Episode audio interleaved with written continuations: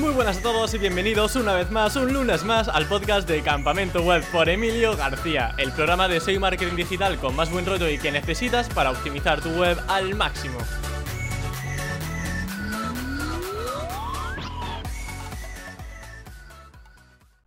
Hoy estoy muy feliz porque os traigo a un invitado muy especial y que nos va a desvelar algunas técnicas SEO de las que seguramente nunca habías escuchado hablar. Por ejemplo, ¿has escuchado alguna vez el término de mapa de calor para keywords o del scroll map? Pues en la entrevista de hoy, Sebastián Querelos, nichero y SEO de Lemon Cash, nos lo va a desvelar junto a un montón de metodologías SEO hasta cómo hacen keyword research con las criptomonedas que desde luego es algo muy curioso. Y bueno, antes de empezar con la entrevista, como siempre, agradecer a los dos patrocinadores de hoy, que ya os lo sabéis de memoria a Ahrefs, mi herramienta SEO favorita todo en uno, y a Rayola Networks, mi hosting de confianza y del que tenéis un 20% en la descripción. Así que dicho esto, sin más dilación, doy paso a Sebastián Querelos. Muy buenas Sebastián, bienvenido a Campamento Web, ¿qué tal estás? Bueno, un gusto, un gusto estar acá, la verdad que compartir con, con la audiencia de Campamento Web es, es un placer la verdad, y bueno, y con vos, sobre todo, amén. Muchas gracias, Sebastián. Bueno, la verdad que el placer es mío, nos espera una entrevista apasionante, vamos a hablar sobre nichos, sobre criptomonedas, que de hecho nunca lo he tocado en el podcast y con la semanita que llevamos, la verdad que creo que se pueden tocar temas muy interesantes. Venimos de una semana movida. sí, sí, sí. Así que vamos a empezar primero por el tema de los nichos, porque a mí me consta, eh, por una charla que, diste eh, allí en Latinoamérica, em, que haces nichos que funcionan muy, muy bien y de hecho logras 80.000 visitas simultáneas con una estrategia para un momento concreto. Claro, tú en la charla mencionaste un momento concreto, pero yo quería ahondar un poquito más en cómo, en cómo fue esa estrategia para llegar a esas 80.000 eh, visitas a la vez en una página web. ¿Qué momento fue ese tan mágico? O sea, ¿cómo se preparó esa estrategia y, y cómo se planteó? Sí, primero de todo, a ver, estas 80.000, como estás diciendo, hay un video, entonces, viste, porque hay mucho humo entonces, principalmente está documentado que, eran reales, ¿no?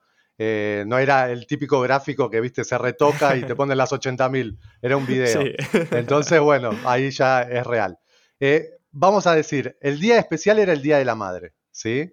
Entonces, eh, enfocamos generalmente lo que hacemos cuando buscamos nichos es que existan días especiales que sabemos que el volumen de búsqueda va a aumentar y que, bueno, las personas están conectadas, que están haciendo esas búsquedas que necesitan y también que se anticipan a eso, no es solamente ese día, sino que toda esa semana empieza a aumentar las visitas. Entonces se busca fechas puntuales que sabes que va a existir una búsqueda predeterminada que va a ser en aumento, ¿no?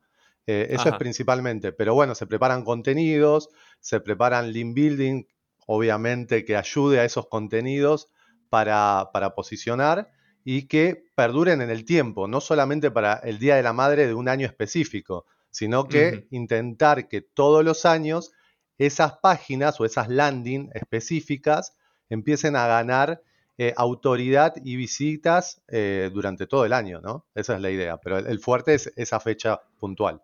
Si no, generalmente ese nicho eh, tiene 40.000, 45.000 aproximadamente. Oh, bueno, igualmente es una cifra es muy una buena. barbaridad. Imagínate que eh, servidores dedicados.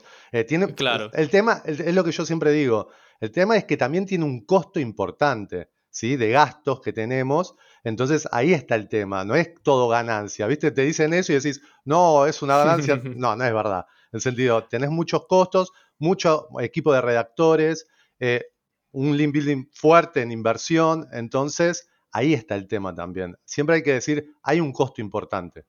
Ajá. E, esa es la em, realidad. hay un dato también muy curioso y es que vosotros trabajáis con el tema del mapa de calor eh, para las keywords. Yo eso es la primera vez que, lo veo en un nicho, o al menos que se habla de forma tan transparente sobre el tema. Entonces, me gustaría saber que nos definieras un poco en qué consiste ese mapa de calor para keywords y cómo lo lleváis vosotros a cabo. Sí, bueno, a ver, los mapas de calor para, para keywords, principalmente lo que te da es como una comparativa con la competencia, ¿no? ¿Qué tiene la competencia? Podés hacerle un top 10, un top 20, top 30, lo que vos quieras de la competencia, lo que en verdad te sirva, porque ahí te tenés que fijar la intencionalidad de búsqueda que tenga, es fundamental, porque generalmente depende de la keyword, te vas a fijar qué es lo que te sirve. Entonces, lo que vos tenés que intentar hacer, principalmente en estos headmaps de calor o estos, estos eh, mapas, de calor, como, de calor. Sí, como los quieran llamar, Eh, hay una herramienta que está muy buena, que se las voy a deletrear para que lo anoten o después pueda aparecer, que se llama outranking.io.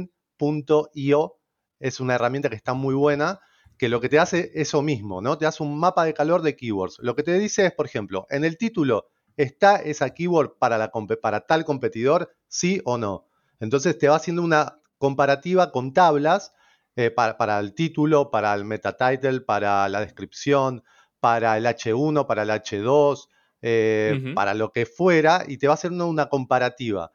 Entonces vos te vas fijando de acuerdo a lo que vos necesites, cuál es la tendencia, obviamente que no solamente con la herramienta, vos tenés que fijarte cuál es la tendencia para hacer un maquetado de contenido que te sirva. Eso es fundamental. Entonces va por ahí más que nada.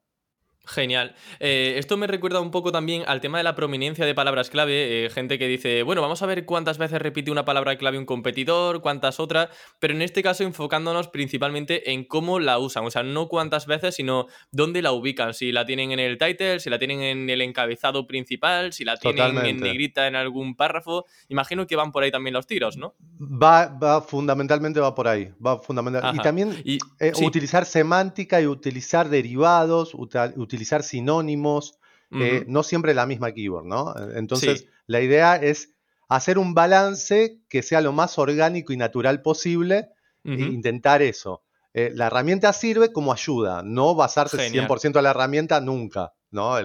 El, semáforo rojo, ese rojo, verde, amarillo, eso no va, el sentido. Claro, del SEO, efectivamente. Eh, soy anti-SEO.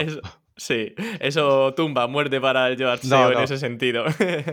Em, yo te quería preguntar, Sebastián, si habéis notado un impacto directo en rankings desde el momento en el que empezáis a utilizar todo esto que nos eh, comenta la herramienta de, eh, de Outranking. Em, ¿Habéis notado un impacto directo cuando habéis empezado a utilizar las keywords tal y como utilizan las keywords la competencia? ¿O es algo que utilizáis porque pensáis que puede ir bien, pero no lo habéis visto directamente en rankings? Sí, lo vimos en rankings. Generalmente cuando, cuando los equipos de redactores que, tenemos, eh, intentamos que escriban lo más natural posible, sin esto. ¿sí? Al principio que escriban entendiendo y solucionando la problemática o lo que están buscando el usuario, con la mayor naturalidad posible. Porque si vos le empezás a dar keywords al redactor, también es como que lo condicionás un poco. Entonces... Ese es el problema. Se un poco robótico, ¿no? Modo robótico. Entonces vos le decís, mira, yo necesito que estas 10 keywords entren en este texto, o 20 o 30 o lo que sea. Entonces te dice, sí. perfecto, no hay ningún problema, las voy a poner estas keywords. Pero el texto no tiene la naturalidad que uno necesita. Entonces, lo que hay que intentar, por lo menos en mi experiencia, es que hacerlo lo más natural posible, que eh, solucione el problema o que responda lo que el usuario necesita, y luego, con el tiempo, cuatro, cinco meses, seis meses, que veas cómo va posicionando, le vas haciendo esas optimizaciones y vas midiendo esas optimizaciones. No empezar con eso, porque si no es muy robótico. Sí. Hay otro término también que comentabas, que era el tema del scroll map. O sea, a mí una de las cosas que más me gustó de tu charla era eso, que, que desvelabas algunos términos, algunas metodologías que mm, rara vez se suelen comentar. Entonces, bueno, para la audiencia, para esa gente que ha conocido este término de nuevo, eh, de nuevas, de scroll map, mm, ¿en qué consiste y en qué os ayudó? Porque imagino que va centrado por el tema de la monetización, ¿no? Para, sobre, todo para nichos de AdSense. Sí, principalmente para, para saber dónde ubicar los bloques de AdSense. Es fundamental. El scroll map principalmente lo que te hace es entender el usuario dónde se detiene cuando hace scroll, mm, por eso te lo está diciendo, dónde se detiene en cada artículo específico. Muchas veces cuando empezamos un nicho, lo que decimos es, bueno, agarramos el bloque, lo ponemos abajo del primer párrafo o el segundo párrafo y bueno, y ponemos todo igual. Pero no todos los artículos son iguales. En sentido, cada artículo es totalmente diferente y el, y el lector, cuando empieza a, digerir o, tener ese, ese contenido que quiere, hay en un párrafo que se va a detener mucho más puede ser en el cuarto, puede ser en el quinto, puede ser en el, segundo. Y entonces es donde la visualización sobre ese artículo es donde nosotros tenemos que poner ese famoso bloque de anuncio. Entonces, ahí está el tema. Para comenzar, un nicho está perfecto. Lo podemos poner en un segundo, tercer párrafo o después del título o donde queramos. El tema es que la idea es optimizarlo al máximo posible. Obviamente que es un trabajo terrible porque tienes que agarrar cada artículo. Eh, entonces, ahí está el problema. No es eh, hacerlo de manera predeterminada. Tienes que agarrar cada artículo, analizarlo y fijarte en el scroll en qué parte del artículo se queda más tiempo eh, mirando o, leyéndolo. Entonces ahí es donde tenemos que meter el bloque. Ajá. Yo te quería preguntar también, Sebastián, ¿con qué herramienta utilizamos esto? Porque imagino que habrá varias, no sé cuáles utilizáis vosotros. O si Mira, la alguna gratis. La, más conocida es Hotjar, o, no sé cómo lo dicen, pero Hotjar, es, una, sí, es una de las más eh, conocidas. Eh, después hay otras, si quieren les puedo pasar después una listita para que pongas. Eh, pero hay, hay varias. Y después también hay, para WordPress hay una que es gratuita, y después te pasa una parte paga, pero se las puedo pasar, se las puedo pasar. Genial. Yo simplemente como aviso a navegantes, a los oyentes que siempre comento, pues eso, en la descripción del podcast eh, van a tener todos los recursos porque hay gente que nos escucha haciendo running, corriendo con el coche, no es plan de que vayan anotando. Sí, sí, sí, por eso, por eso. Nada más mi memoria, la verdad si me tengo que acordar todas las herramientas, imposible. Pero, pero les doy una listita, le doy una listita, no hay ningún problema. Genial, pues ahí en la descripción la tendremos. Em, otra cosa también interesante, porque claro, Sebastián, tú que has analizado tantísimos artículos, habrás visto tantísimos scroll maps. Mm, ¿Hay algún patrón común en todos ellos? Por ejemplo, que hayáis visto que debajo de cada H2, por ejemplo, casi siempre la gente se para un poquito más. O que debajo de una imagen se paran más. ¿Hay algún patrón o es todo muy variante? Y eh, a ver, eh, va a variar mucho, depende el nicho, ¿sí? Eh, y depende lo que esté buscando. Por ejemplo, yo había mostrado en el ejemplo de, de la charla que había dado, era un nicho de jardinería, de plantas. Entonces lo que buscaba el usuario en un ejemplo que di es cómo plantar eh, una planta específica, ¿no? Entonces el usuario lo que quiere es saber automáticamente cómo se hace eso rápidamente, no quiere buscar algo muy extenso en el texto y que se lo digas al final. Entonces se lo tenés que solucionar eh, al principio. Entonces depende mucho el sector y el nicho que vos estés. ¿Sí? Entonces tenés que pensar muy bien en el usuario, tenés que ponerte en la mente del usuario cómo lo estaría buscando. Entonces ahí está el tema. Em, yo te lo preguntaba sobre todo porque no sé si tenéis algunas ubicaciones siempre fijas en los anuncios de AdSense que hayáis visto que os, que os funcionan muy bien. No sé si podéis compartir cuáles son las ubicaciones que siempre usáis. Y el clásico es H1, primer párrafo y un y un bloque de anuncio, eh, pero poner un poquito de texto luego del, H1, eh, siempre, siempre es ponerlo ahí más que nada. Em, depende también lo que diga, ¿no? Ese H1 principalmente. Eh, eso es fundamental. y después el H2 también, depende también cómo está maquetado el artículo. Hay artículos que están maquetados siempre muy parecidos, en el cual por ahí pones cuatro párrafos y después viene el H2, o tres párrafos y después viene el H2. Entonces depende mucho cómo está maquetado. Eh, pero eso, por eso te digo que es muy importante el scroll map, porque depende la intencionalidad de búsqueda para esa eh, temática específica dentro de ese nicho. ¿Y cuántos bloques de anuncios ponéis? Eh, ¿Hasta dónde llegáis? ¿Ponéis todos los que podéis o cómo? Generalmente más de tres no ponemos, en sentido, esa es la idea. Ajá. Eh, no, no, poner demasiado, más de tres no, no se ponen en bloques de anuncio. De acuerdo. Si me, decís otra época, si me decís otra época, obviamente te decía, llenábamos, en sentido, era, era una locura. Eh, pero actualmente no, no, recomendaría eso, en sentido. De acuerdo. Más de Imagino que la mayoría estarán eh, centrados en la primera mitad del artículo. ¿O también te ha sorprendido alguna vez que el scroll map te da pistas de que está casi al final? Está al final si depende si pones un call to click, en sentido, si pones alguna acción que sabes que el usuario va a tener que ir hasta el footer eh, con el scroll, ¿no? Eh, pero si no, generalmente, por eso te decía, no más de tres, intentamos ponerlos arriba, pero es, muy variable el nicho y el sector. Y en cuanto a tipo de anuncios, eh, ¿utilizáis sobre todo display adaptable o qué soléis utilizar en mayor medida? Eh, actualmente estamos usando mucho display adaptable. Actualmente también estamos usando, bueno, los clásicos eh, cuadraditos para el que no, sepa, bueno, el, el, 3, el de 300, eh, estamos utilizándolo mucho, pero al adaptable lo estamos también, sí, sí, sí. Principalmente porque la mayor cantidad de visitas también las tenemos por mobile. Entonces, em, nos enfocamos más que nada a eso, ¿no? Hasta cuando es el maquetado del texto, intentamos que los párrafos sean bien cortitos, porque vos tenés que pensar que es eh, el, lector va a ser mobile, entonces tenés que pensarlo muy bien, que no sea un texto muy extenso, si no te va a ocupar toda, toda la pantalla.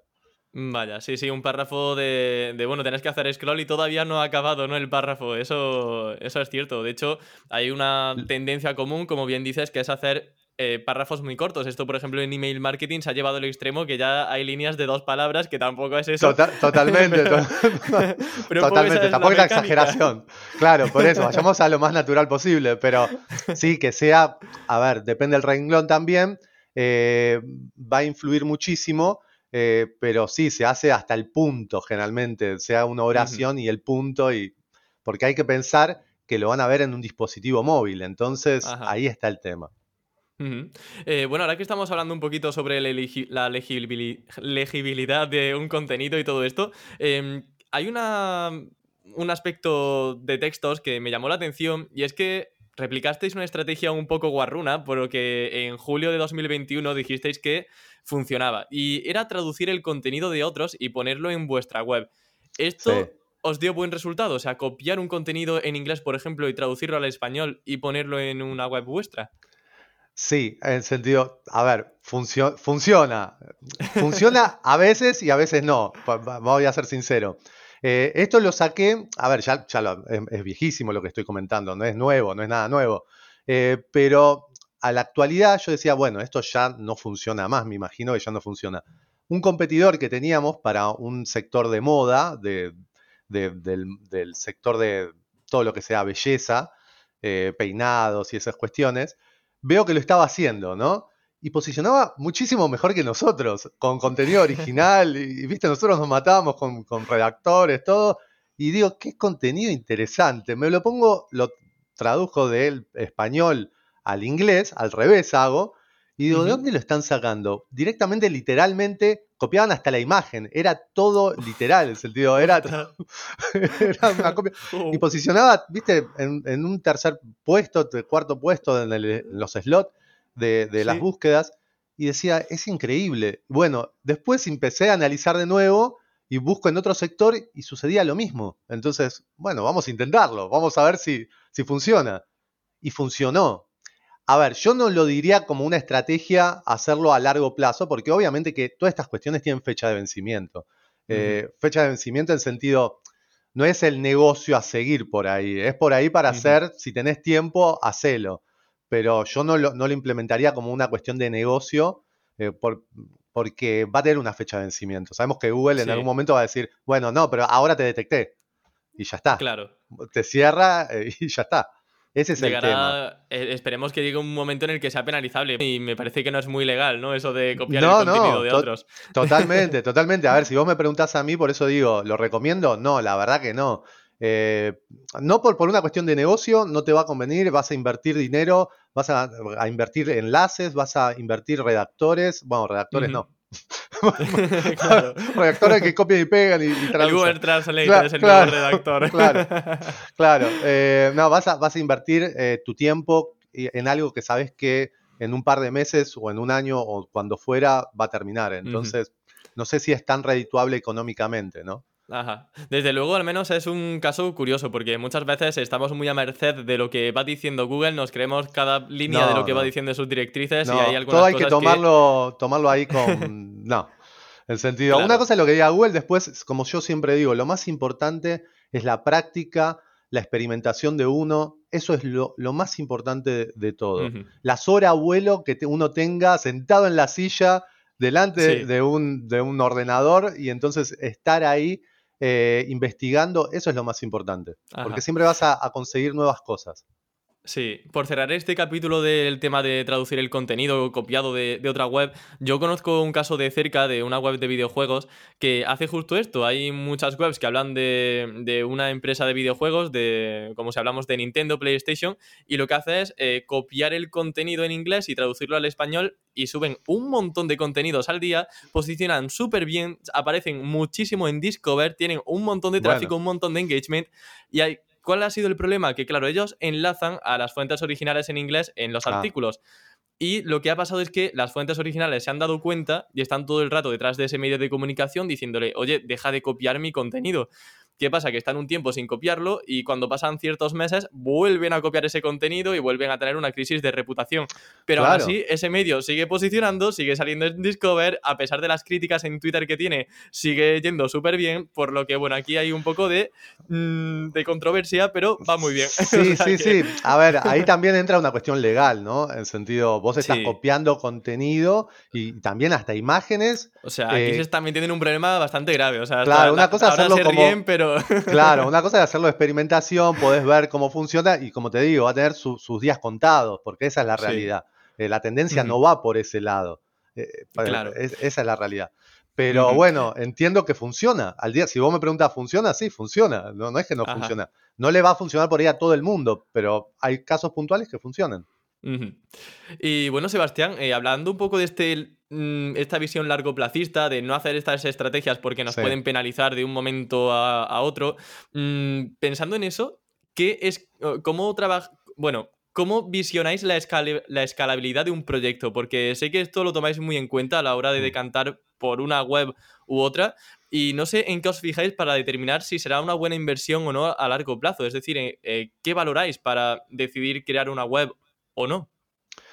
Sí, principalmente eh, nos fijamos, a ver, varios factores, no te puedo decir uno solo, pero primero el presupuesto que tengamos. ¿sí? Eh, eh, ser realista, ¿no? ¿Qué tipo de presupuesto tengo para poder invertir? Compra de enlaces, cantidad de redactores que voy a necesitar, la competencia que tengo, ¿sí? Analizar muy bien a los competidores es fundamental, entender el competidor cómo está invirtiendo no solamente en SEO, ¿no? sino también en SEM, cómo está invirtiendo, eh, entonces entender contra quién me voy a enfrentar.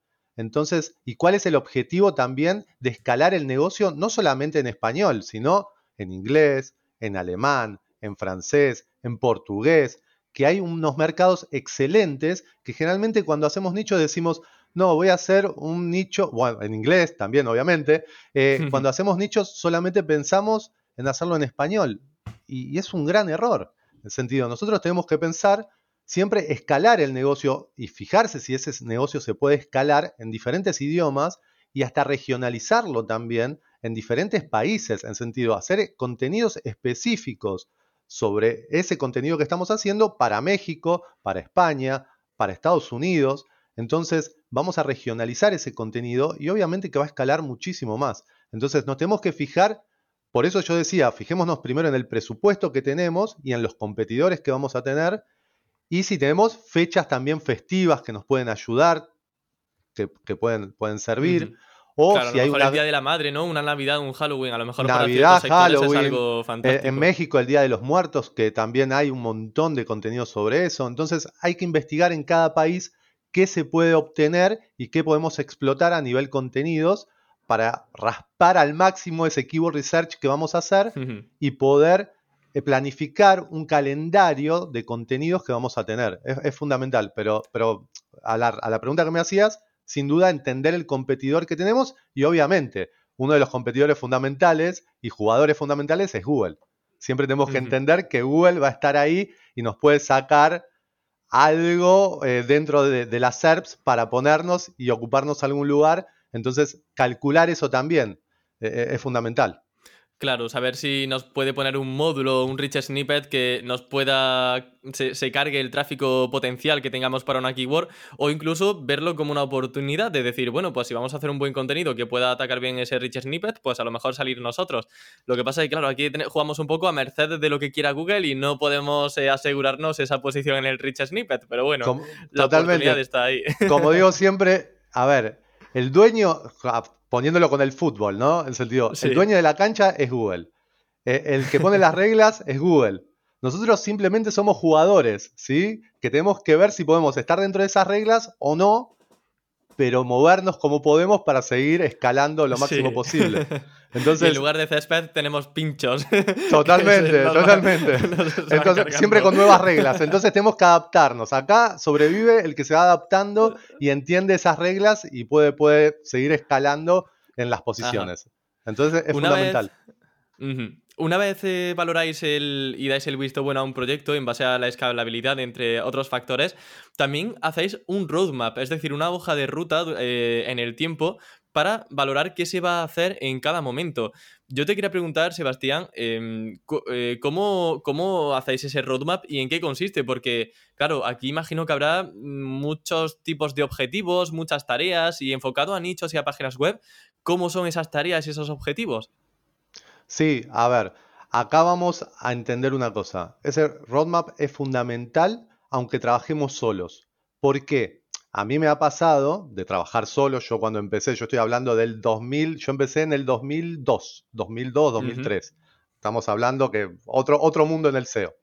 Eh, es fundamental porque si vos no te pones objetivos y vas marcando cuestiones que tenés que cumplir, eh, es como que empezás con el nicho, ves que no funciona y decís, bueno, ya como que no, no le das ese cariño y ese amor y esa dedicación que tienen que tener.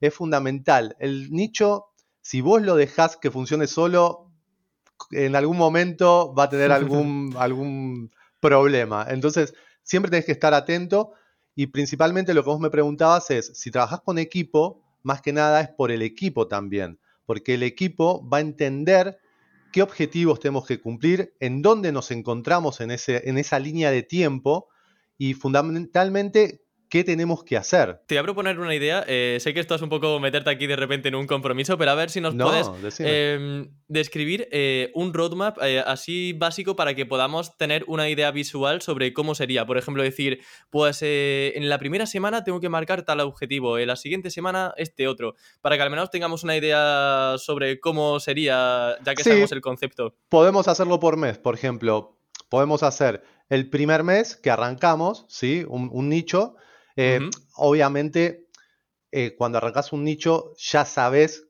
sobre qué nicho vas a, trabajar, pero podés decir, bueno, el primer mes necesito, eh, ponele 30 contenidos o 30 o 40 artículos sobre la temática tal, o podemos hacer la estructura de la web, ¿sí? El primer mes, la estructura de la web, hacemos un organigrama, podemos hacer, alguien se encarga de eso, otra persona se puede encargar de la parte del, link building, de los enlaces que va a conseguir y qué tipo de enlaces necesitamos, si son temáticos. Eh, otra persona se puede dedicar también a lo que son, em, lo que te decía de la estructura de la web, pero no simplemente el armado. Ya implementarlo, si vamos a utilizar un WordPress, si vamos a utilizar eh, alguna cuestión, otra cuestión. Entonces, fijarse en las semanas eh, dentro de ese mes lo que vamos a hacer. Eso es principalmente, ¿no? Eh, pero delimitarlo mes a mes. Eso, eso es fundamental.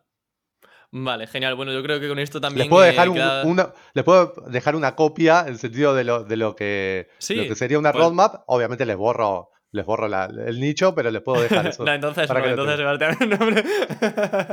no, Lo vamos a dejar también en la descripción eh, para que la gente lo pueda también descargar. Hombre, sería un Porque es muy visual, es muy visual eso, eso es muy visual. Pues mira, te lo agradezco muchísimo, Sebastián. Seguro que la audiencia también te lo agradece mucho, así que bueno, genial. Con invitados así es, que da gusto, sale todo bien. no, no, pero a ver, como yo siempre digo, a ver, al que yo pueda ayudar, siempre los voy a intentar ayudar porque ya pasé el camino de estar solo, de arrancar solo, después fui armando equipo y entonces cuando ya estás un poco más, a ver cómo decirlo, estable en sentido de equipo y estructura, es mucho más sencillo, ¿no? Tenés otro tipo de problemas. Entonces, cuando, cuando empiezan las personas está buenísimo ayudarlos, porque en mi época no había alguien que te ayudaba. Entonces, está, está bueno ayudar para que, además es un ingreso de dinero, ¿no? Entonces, que, sirve muchísimo. Sí, pues agradece muchísimo, Sebastián. Dale. Em, yo cuando hablé contigo y bueno, me, comentaste un poco también tu, histórico, tu perfil, porque claro, yo te conocí sobre todo por el mundo nichos y, cuando empecé a ver que fuiste SEO de Lego y que ahora estás de hecho metido en SEO para criptomonedas, digo, qué maravilla, o sea, traer a un SEO que está trabajando en este sector, porque trabajas en Lemon Cash, que es eh, una billetera virtual. Y claro, yo el tema de SEO para criptos no lo he tocado jamás en el campamento web y es algo que creo que a día de hoy es tendencia, o sea, es popular en el mundo. Yo te quería preguntar cómo es trabajar en este sector y qué lo hace diferente al resto de sectores. Algo que se, se diferencie principalmente es lo que llamamos el famoso EAT, ¿sí?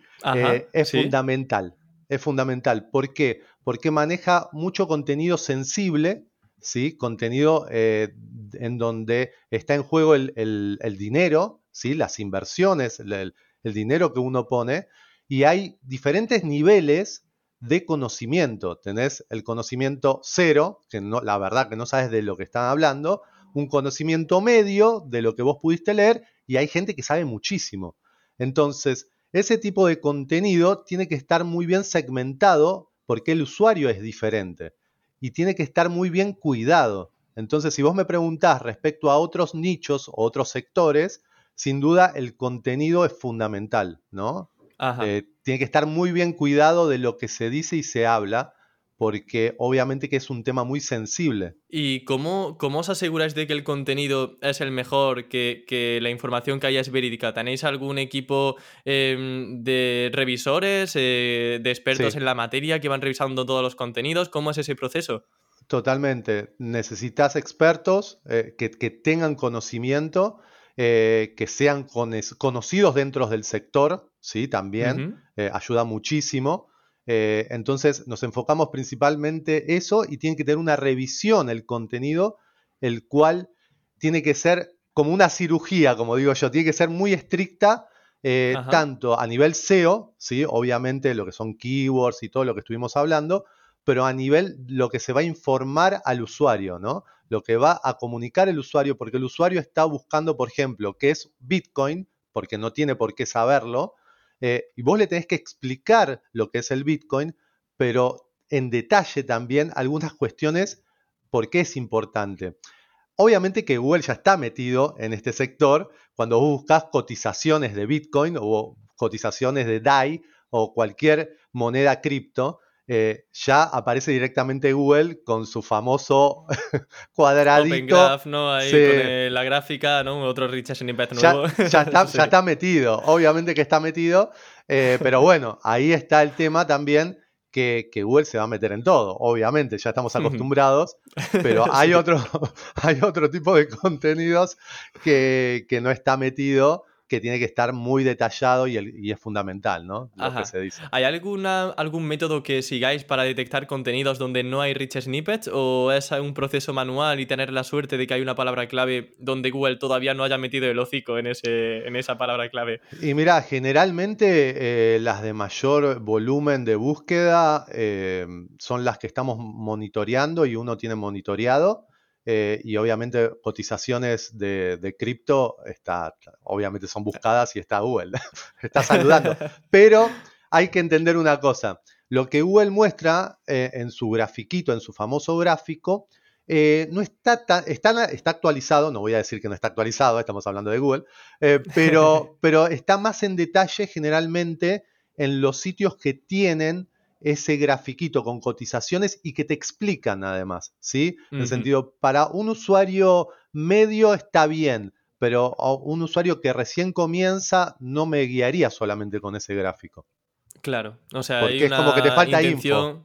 Claro, eh, requiere de, ver un poco más de, información. De hecho, aquí, de hecho... Por eso es, peligroso, eh, es peligroso que Google solamente ponga ese gráfico, ¿no? En el sentido, tendría que explicar. Cierto, cierto. Eh, en las guidelines, de hecho, Google hace distinción entre lo que serían las no simple queries y las eh, queries complejas. Y él menciona que, por ejemplo, para eh, las no simple son cuestiones simples, como por ejemplo qué tiempo hace hoy en Córdoba, y me pone pues los grados de forma muy directa. Y luego para las complejas ya tiene un poco más difícil poner un rich snippet, por lo que imagino que tendremos que intentar ir a ellas, a, keywords que sean un poco eh, más complejas, que tengan distintos puntos de vista y donde a Google le cueste un poco más poner un rich snippet como una respuesta única, fundamentada y donde no haya, donde no haya necesidad de, buscar más información. Totalmente, totalmente. Por eso te decía que, a ver, Google solamente te pone el gráfico con la cotización en el momento y el, y el histórico, ¿no?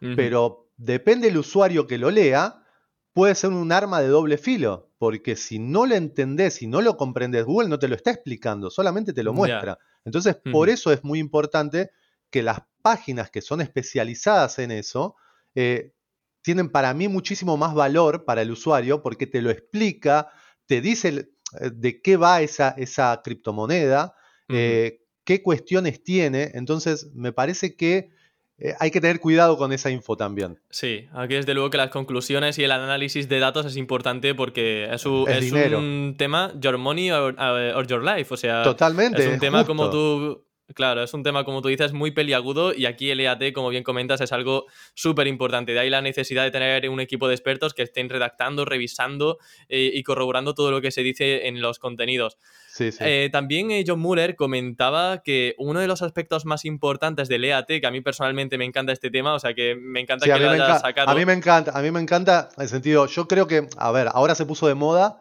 pero pero el EAT, aunque no esté eh, anteriormente, en años, hace décadas que no estaba, obviamente, eh, en el algoritmo, eh, siempre la reputación es fundamental. En sentido, la reputación de una marca es fundamental. Es, lo que también te da, el, te considera el, poder comprar o no un producto o un servicio.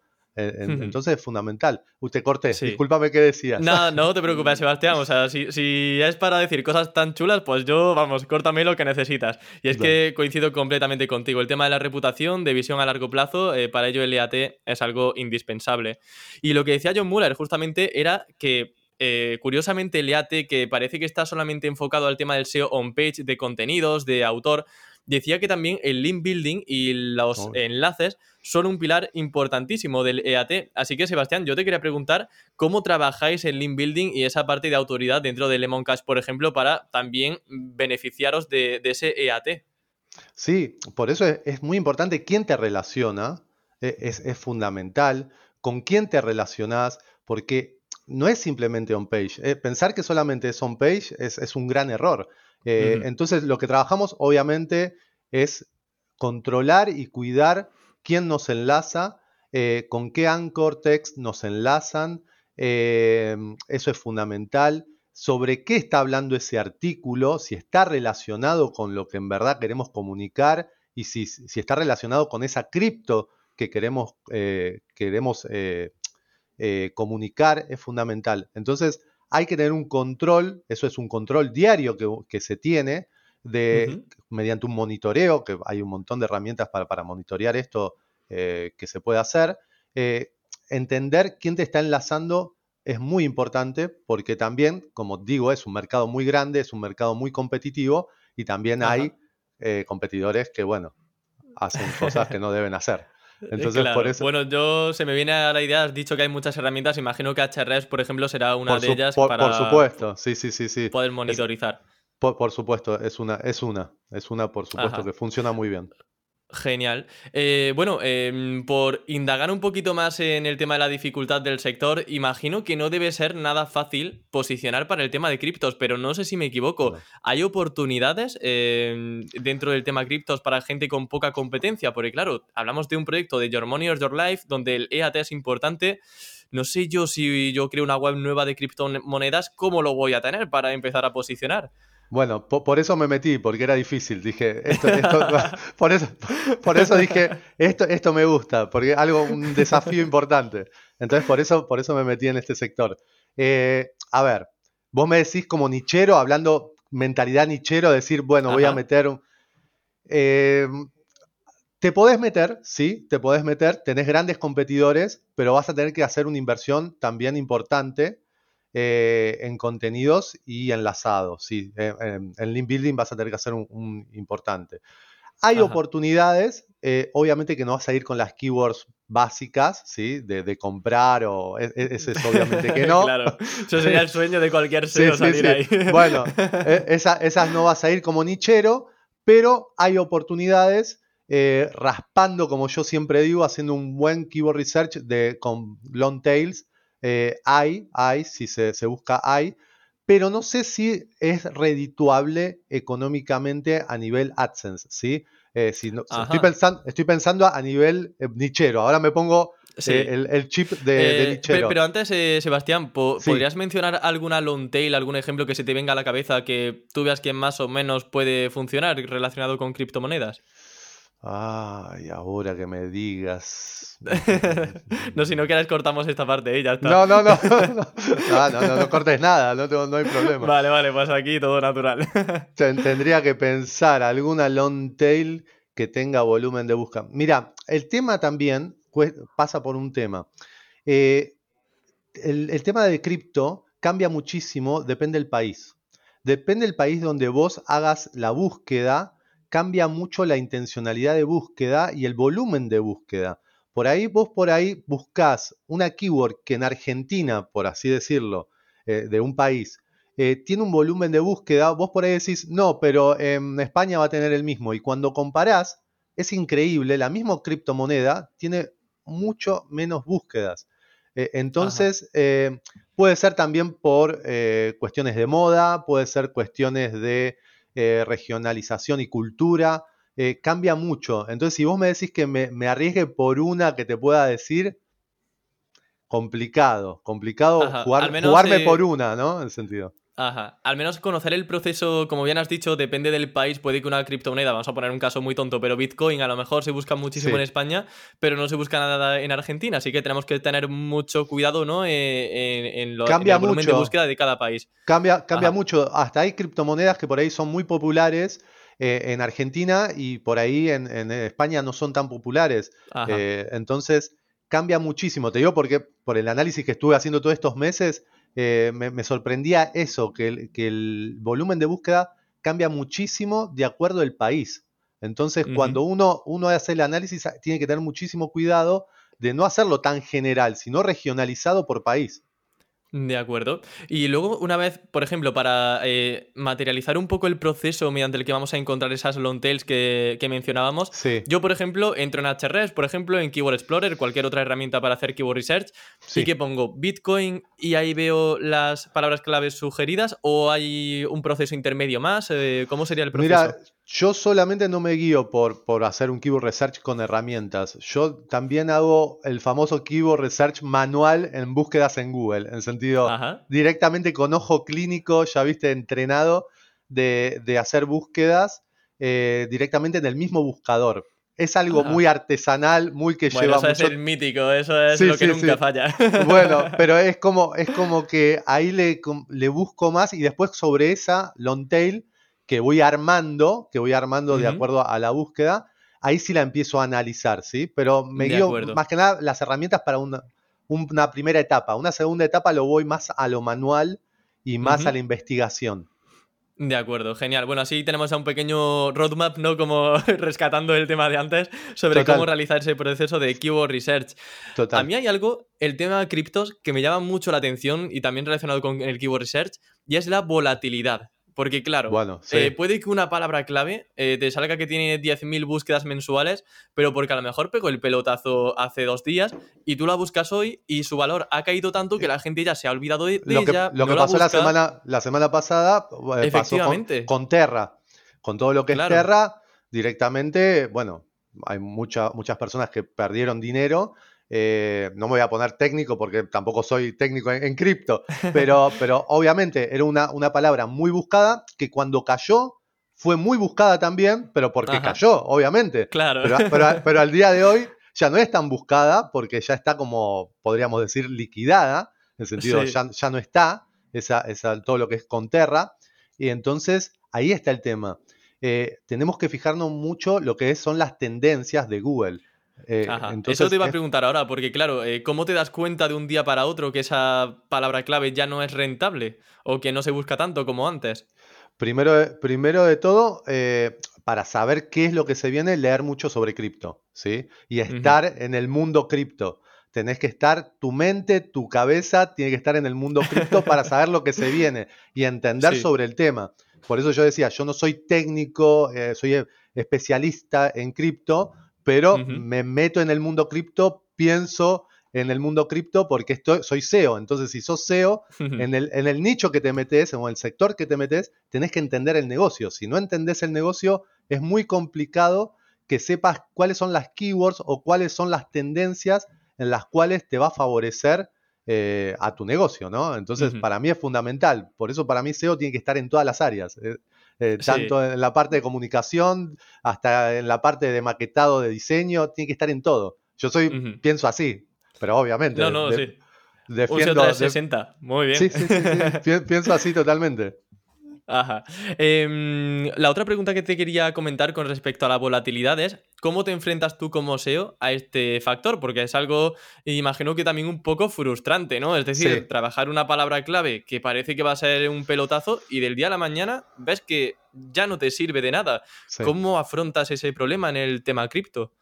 Bueno, tenés que también tener tus keywords o, tus caballitos de batalla que sabes que no van a tener problemas o teóricamente no van a tener problemas, que son las famosas stablecoin, en sentido las, las cripto que están equiparadas con el dólar eh, uno a uno. Entonces, tenés que estar con ese tipo de, criptos eh, lo más fuerte posible y las que varían obviamente tenés que tenerlas, pero bueno, sabes que puede suceder que bajan, caen, suben, eh, en sentido, sucede, ¿no?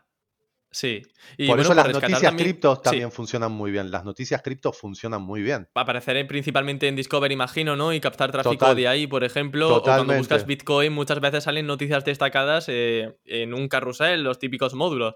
Totalmente. entonces lo estáis abarcando mucho. Totalmente. Acá ya ahí tenés que diferenciar. Una cuestión es educar al usuario, ¿sí? Con contenido informacional, keywords informacionales, pero también tenés una parte que son las noticias que suceden lo que vos decías. Todos los días sucede algo que puede caer, sube, baja, o hay un problema, o hay una nueva cripto que es fascinante y todos quieren invertir. Entonces ahí tenemos que aprovechar las noticias. Totalmente. Por eso tiene muchos puntos, ¿no? el tema cripto.